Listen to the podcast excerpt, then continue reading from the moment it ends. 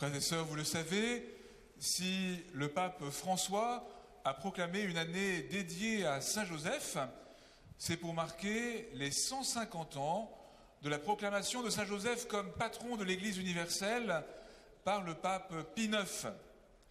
Pourquoi Saint Joseph est-il le patron de l'Église universelle? Parce qu'il a veillé sur la vie de Jésus et qu'il continue de veiller sur le corps du Christ que nous formons, présence appelée à être toujours plus rayonnante de Jésus dans le monde de ce temps. Joseph a été le protecteur de Jésus dans sa vie terrestre. Joseph est le protecteur du corps du Christ dans le déploiement ecclésial de la vie terrestre de Jésus. Il est impressionnant de voir à quel point Joseph est présent dans notre diocèse. C'est le signe de l'attachement spontané des fidèles depuis tant d'années, et notamment depuis 150 ans, au Père nourricier du Sauveur. Dans notre diocèse, il y a sept églises dédiées à Saint Joseph. À Ville-de-la-Garenne, Agnières, Nanterre, Saint-Cloud. Ici, à Clamart, à Rueil et à Montrouge. Je souhaite qu'elle soit particulièrement accueillante et visitée durant ces mois dans le sillage de cette fête de Saint-Joseph. Et tout à l'heure, au moment de l'offertoire, j'irai encenser le lieu de cette église, plus particulièrement dédié à Saint-Joseph. J'espère que ceux qui nous suivent de loin auront non seulement la curiosité, mais le désir de venir pèleriner jusqu'ici. Il y a dans notre diocèse aussi beaucoup d'écoles dédiées à Saint Joseph, placées sous son patronage. Ce matin, j'ai béni une statue de Saint Joseph à l'école Saint-Joseph de Puteaux, statue qui est passée ensuite de classe en classe avec tout un itinéraire de méditation sur la vie de Saint Joseph et ce qu'il a à nous enseigner. Et ici même à Clamart, il y a en cours la reconstruction de l'école Saint-Joseph. Nous pouvons confier ce chantier qui n'est pas simple à son intercession bienfaisante. Et puis il y a aussi dans le diocèse une communauté religieuse placée sous le patronage de Saint Joseph et non des moindres, la communauté du Carmel apostolique qui se trouve à Chaville. Des femmes qui vivent, qui vivent de la spiritualité du Carmel, comme celui qui se trouvait naguère au sommet de Clamart, mais pour en faire l'élan de leur vie apostolique et missionnaire. Sainte Thérèse d'Avila avait souhaité que toutes ces communautés soient confiées à Saint Joseph avec ce sens de l'humanité de Jésus qui était le sien et le Carmel apostolique dans notre diocèse continue de faire vivre cette belle tradition, cette tradition stimulante pour notre prière et pour nos engagements.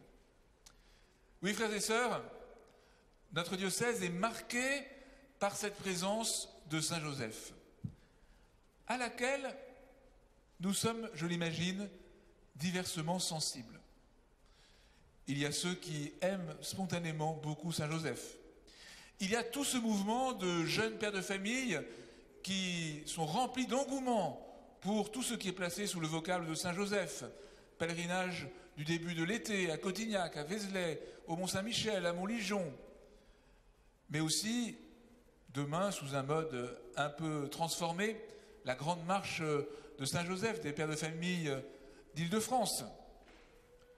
Mais peut-être que pour certains d'entre vous, Saint-Joseph est un personnage un peu suranné dans ses représentations et dans la dévotion qu'il a suscitée.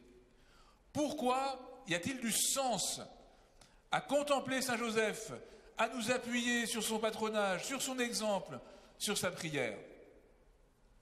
Parce que dans le sillage des patriarches, comme nous l'avons entendu dans la deuxième lecture, cet homme a espéré, parfois contre toute espérance. Si Saint Joseph a pu être qualifié d'homme juste, comme nous l'entendons dans l'Évangile, c'est parce que son cœur était pleinement ajusté au dessein bienveillant de Dieu le Seigneur. Vous savez, la fille de Saint Joseph a été pleine d'inattendus. Il y a ce moment où il a appris que Marie portait un enfant qui n'était pas de lui. Imaginez à quel point son cœur d'homme a dû être bouleversé.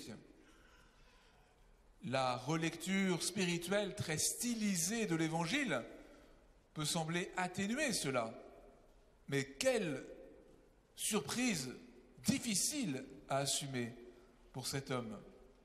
Et puis, il a fallu faire face à la naissance de Jésus, loin de Nazareth, dans l'affluence du recensement à Bethléem, dans une agitation telle qu'aucune place ne pouvait être trouvée dans une hôtellerie.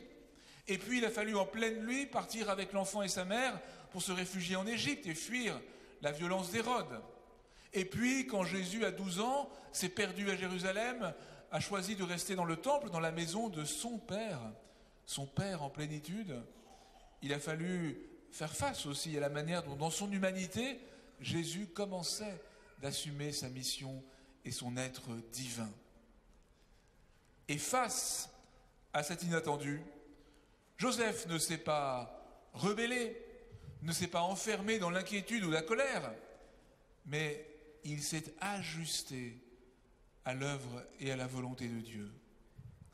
Comme cela est précieux pour nous, en particulier en ce temps. Ce 150 nerfs tombe vraiment à pic en cette année et déjà un peu plus de crise sanitaire. Nous sommes traversés d'inquiétude, de colère, de doute, de découragement parfois. Joseph nous est donné pour que nous persévérions dans la confiance, dans le courage et dans la paix, en nous appuyant sur la parole de Dieu, avec cette confiance sereine et solide qui caractérisait Saint Joseph. N'allons pas croire, je veux le souligner, que la vie de Saint Joseph a été un long fleuve tranquille parce que son cœur était spontanément ajusté à la volonté du Seigneur.